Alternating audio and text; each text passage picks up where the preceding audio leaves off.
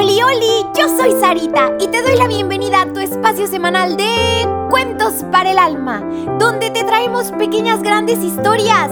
¿Listísimos para el cuento de hoy? Vengan, acompáñenme.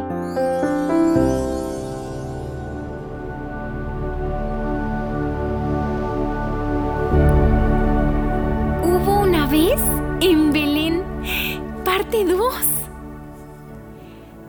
Los hechos y acontecimientos narrados a continuación son basados en hechos estrictamente reales y los más preciosos de todo el universo. Niñitos, ¿se acuerdan de aquel ángel y los pastorcitos? Pues de repente apareció con él una multitud de los ejércitos celestiales. Todos, pero todos sin falta alguna, alababan a Dios diciendo, Gloria a Dios en las alturas y en la tierra paz entre los hombres en quienes Él se complace. ¡Guau! ¡Qué hermoso! De repente los angelitos se fueron al cielo y los pastorcitos Esdras, Josefina, Chepito, Iram y Karen se decían unos a otros. Vayamos pues hasta Belén, dijo Karen. Sí, sí, veamos que esto que ha sucedido es increíble.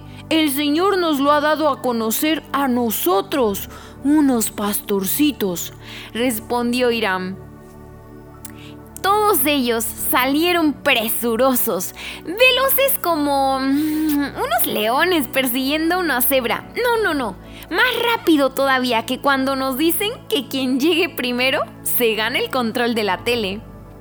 Sus pasos eran rapidísimos, rapidísimos, mega archi mega hiper rapidísimos y ¡pum! Se toparon con María y a José y al niño más, pero más hermoso que habían visto en sus vidas, ahí acostado en el pesebre.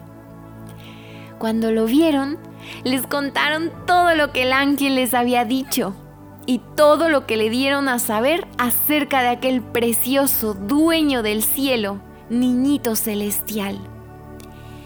Y todas las personas que lo oyeron se maravillaron de las cosas que les fueron dichas por aquellos pastorcitos. ¿Has escuchado todo esto, Herendira? dijo Daniel. Pero claro que he escuchado. Estamos presenciando cómo este niñito es todo lo que Dios nos ha prometido desde el principio, respondió Herendira. La Virgencita María, en cambio, estaba calladita, mientras atesoraba todas estas cosas, reflexionando y latiendo sobre ellas en su tierno y dulce, dulcísimo corazón y aquellos pastorcitos regresaron a sus casas. Pero ¿qué creen? Ya no eran los mismos. La vida les había cambiado por completo, pues conocieron a aquel que es la vida misma. Glorificaron y alabaron todo el camino de regreso a Dios por todo lo que habían oído y visto se sentían agradecidos, contentos de que sus ojos, oídos y corazones habían estado a centímetros del Salvador, del que con locura nos ama, Jesús, Hijo de Dios. Niñitos, nosotros vamos a ser como aquellos pastorcitos y correremos presurosos a su encuentro